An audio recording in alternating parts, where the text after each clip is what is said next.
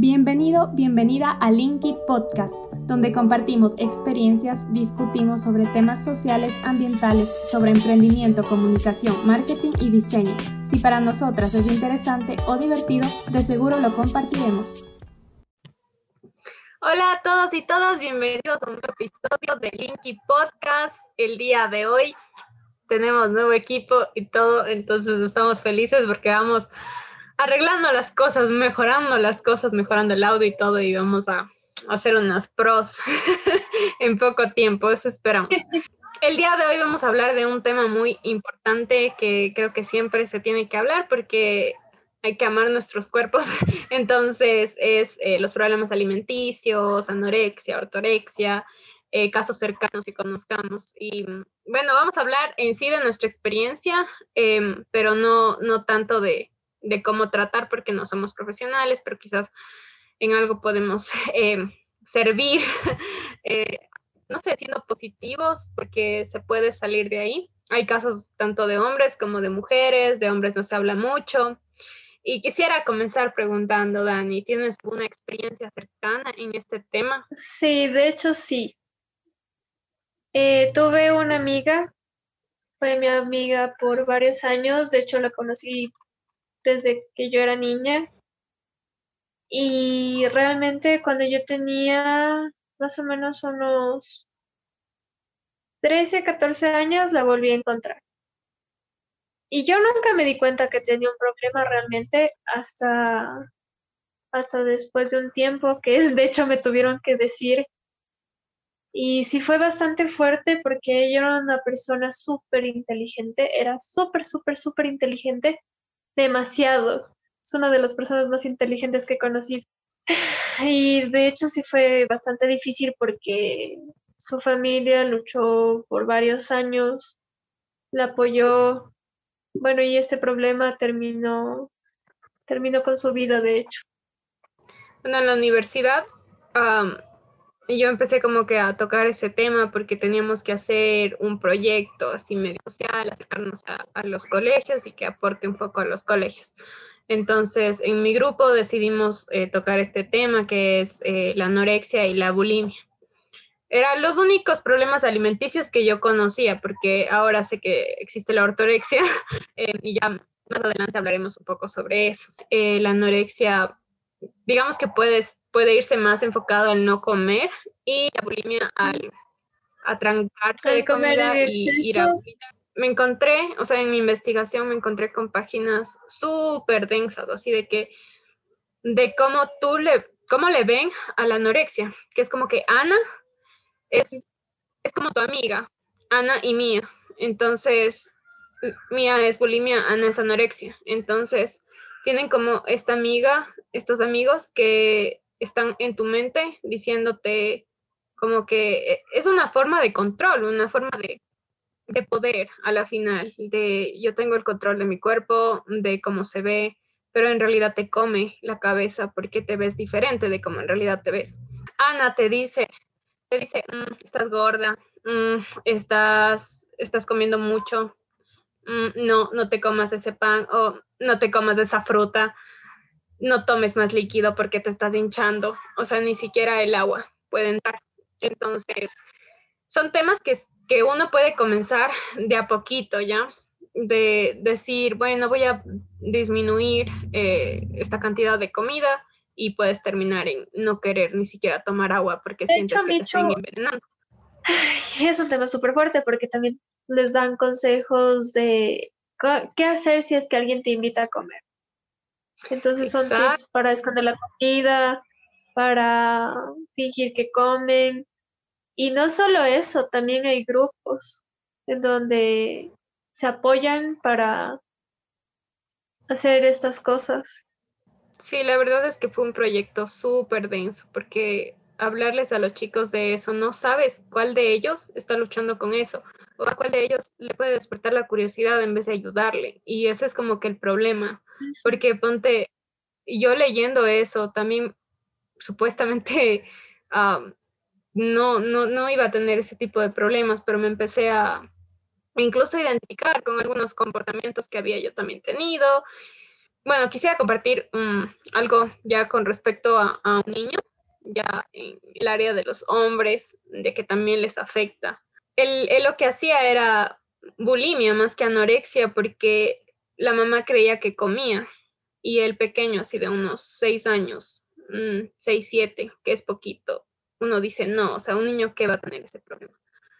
Va al baño después de comer siempre y no sabes, o sea, dices, ah, es normal que vaya al baño, hasta que le escuchaste que, que no solo iba al baño por necesidades, sino eh, a soltar todo lo que había comido. He estado cerca de, de situaciones así con niños. Sí, yo la verdad es que yo ignoraba que los niños tenían ese problema. O sea, yo pensaba que cuando uno está en la adolescencia y tiene como que todas estas imágenes y estos estándares eh, de belleza, las revistas, que la tele, que la serie, porque uno ve como la chica linda, la chica que llama la atención, o el chico guapo, digamos así, es el que está fit y así. Y no son solo temas de, de los medios, o sea, no solo salen las revistas, no solo es de televisión, incluso también tiene que ver mucho con la familia, porque incluso la familia, si bajas de peso, wow, pero te ves más bonita, te ves más bonito. Y si es que subes de peso, uy, no, es que estás con unos kilos de más. Entonces, para que estés bien, para que te veas bien, tienes que bajar de peso. Entonces, no son solo temas de, de revistas, incluso, bueno, ahora redes sociales, no solo eso, sino también la influencia la tiene bastante la familia. Y claro, o sea, yo estoy pensando ahorita, ¿no? Em, ¿De dónde vienen también esos pensamientos en la familia? O sea, ellos también se ven influenciados por lo que más, más se ve, lo que más vende. Porque, ponte, yo ahorita estoy pensando también, es, es la cara lo que te da la plata, digámoslo así. Es la cara lo que te da el trabajo, lo que te da la comida se fijan primero como que, ah, te ves bien, ay, sí, sí, o si no, tu carpeta pasa. Y hay países que tienen como que la política de sin fotos las carpetas. Y a mí me parece súper bueno eso, porque no te fijas en apariencias. Sí, de hecho, bueno, ahora eh, recién hablé con mi mejor amiga que estudia psicología organizacional y dijo que en estos tiempos ya no es necesario poner una foto. Estamos ya tan lavados la cabeza que imagínate, solo viendo, viendo una foto, juzgamos y así. Bueno, volviendo al tema. Sí es necesario pensar no solo dos veces, sino tres veces las cosas que decimos a otras personas, porque nosotros no sabemos de qué, cómo va a afectar a, o sea, cómo les va a afectar a alguien las palabras que nosotros decimos. Entonces, por ejemplo, eh, yo tenía primos mis propias tías, porque mis primas son bastante delgadas, entonces me decían, o sea, yo, ellas sí podían mostrar su ombligo porque eran delgadas. Yo no podía mostrar mi, ombligo porque obviamente mi contextura es distinta. Yo jamás voy a llegar a ser tan delgada como ellas, pero eso no significaba que no, que no me veía bien. Lo importante es ser saludable, por poco esquelético. Entonces, o sea, claro, ellas son delgadas de contextura, pero yo no tengo esa contextura y me afectaba bastante porque recuerdo que una vez me puse una pupera y mi tía casi se desmaya, en serio, no estoy exagerando, casi se desmaya. Y se me acercó y me dijo, ¿cómo se va a poner eso? No, no, no, vaya a ponerse otra cosa que le, que le cubra el estómago. Cuando mis primas tenían pupera y estábamos, bueno, tengo que decir que estábamos en la playa entonces son cosas que sí duelen, que yo dije, bueno, ya no quiero tener problemas con ellos, me da igual ir, a cambiarme, pero son cosas que sí influyen bastante. Y es más, sí hubo un tiempo que dejé de comer lo que a mí me gustaba, dejé de, o sea, controlaba bastante la comida, bajé bastante de peso y yo creí que era algo que estaba bien, hasta que llegué a entender que lo que me decían las personas no era importante. Entonces empecé a comer, ya no me importaba que, o sea, más que todas las cosas que me gustaban. Si es que me tenía que comer un helado, me comía el helado. Ahora, si tengo que comer un helado, me como ese helado. Ahora ya no me importa. Pero, o sea, sí se te quedan bastantes cosas y no voy a decir que ahora soy, una mujer de roca, pero me afectan menos los comentarios. Hablando de, familia, digamos así, eh, yo también comencé por lo mismo.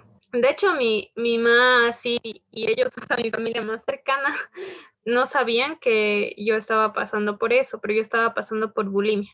Hasta que un día eh, en la iglesia me puse a analizar, estábamos estudiando un poquito de consejería bíblica y tocaron el tema de la anorexia y de la bulimia. Y ahí les dije así como, o sea, yo pasé por esto. Y ellos nunca se enteraron. Y yo aquí en el baño, ¿cachas? O sea, ellos nunca se enteraron que yo hacía eso. Entonces, se puede pasar desapercibido por años. Lo digo porque yo lo hice por años. Quizás ni siquiera se notaba en la contextura, porque no sabes cómo tu cuerpo va a reaccionar, si va a guardar comida para que resistas y para que sobrevivas. Entonces, no necesariamente pierdes peso. Igual mi familia me decía, me decía, ay, la Michu, la gordita de la Michu, ay, qué gorda estás, así, estás gorda, estás gorda, sí, pero así, directamente, estás gorda. Y yo, debe ser, porque eso es lo que yo creía que los comentarios de la gente me definían. Es que sí, es que te repiten bastantes personas o que te lo llegas a creer. Lo peor, lo peor es cuando estás cumpliendo tu objetivo, cuando la gente nota que estás perdiendo peso y te dicen como, ah, ve, ya estás flaca, estás flaca, has bajado de peso, entonces uno cree que está ganando, porque son comentarios que suenan bonito. Cualquier comentario, incluso los positivos al respecto al peso, pueden afectar a alguien. Bueno, voy a hablar un poquito sobre la ortorexia. Bueno, yo me enteré de la ortorexia porque lo mío fue como una evolución, porque pasé de la bulimia a querer alimentos saludables y así, y a cuidar mi cuerpo y todo. También porque tengo muchas sensibilidades alimenticias.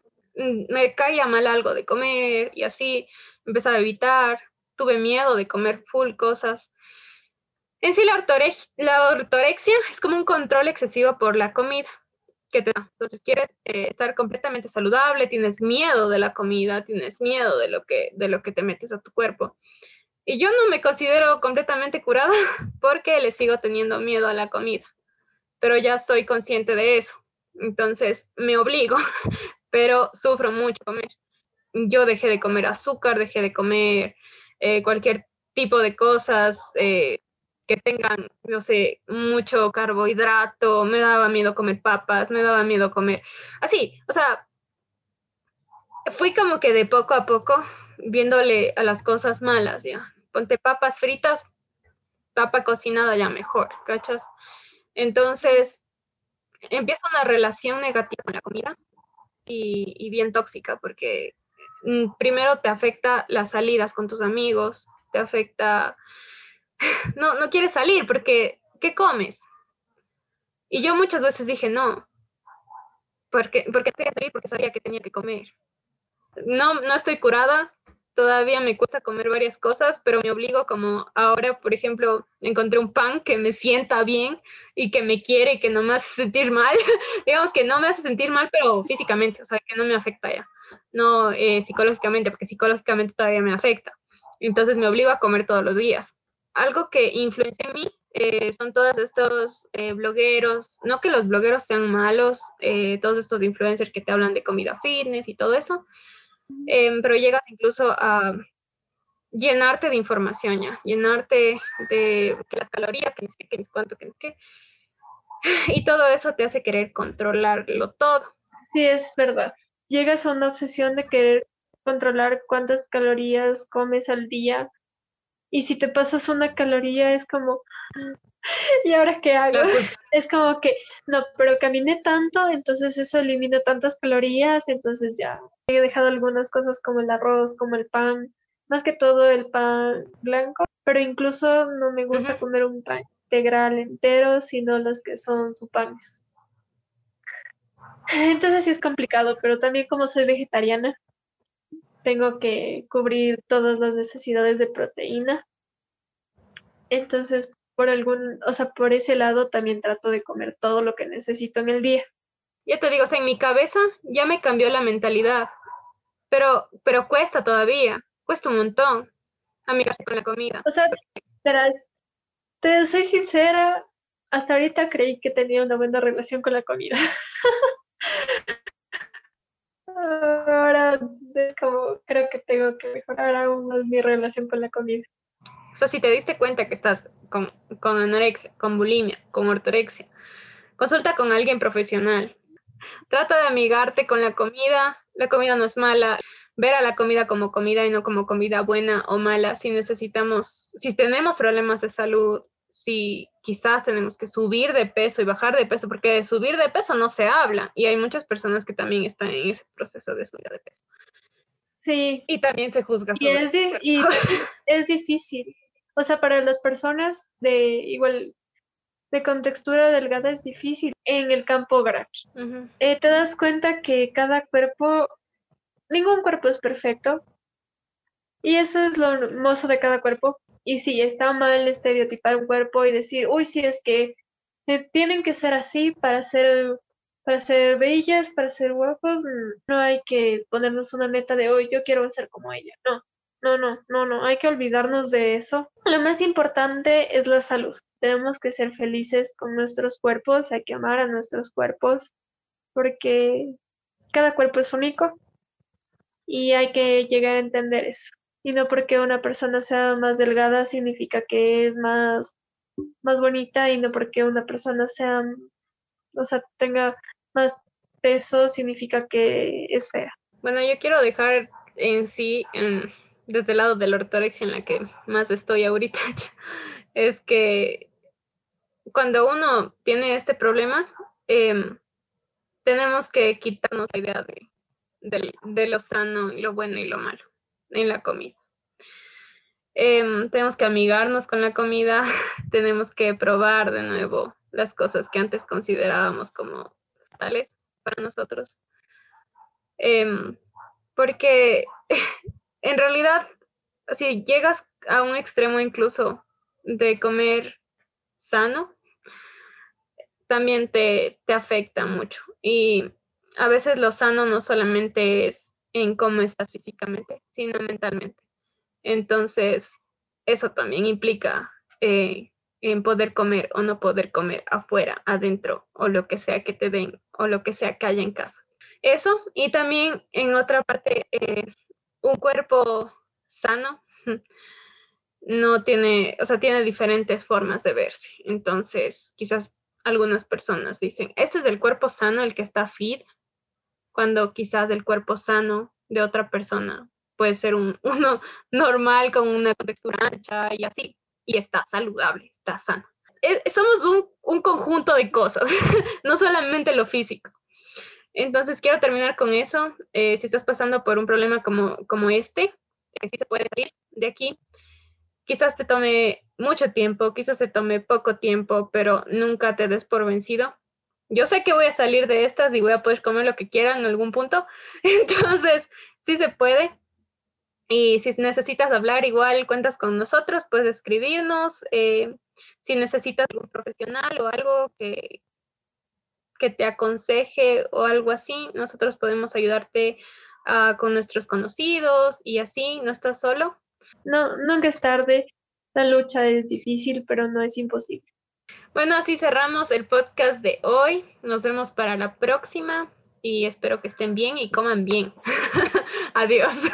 Chao. Gracias por escuchar el podcast de hoy. Si te ha gustado y quieres apoyarnos, suscríbete para enterarte cuando subamos un nuevo episodio. Encuéntranos en Instagram como arroba dani.baez y arroba michu.abad. Gracias por tu tiempo, comentarios y apoyo.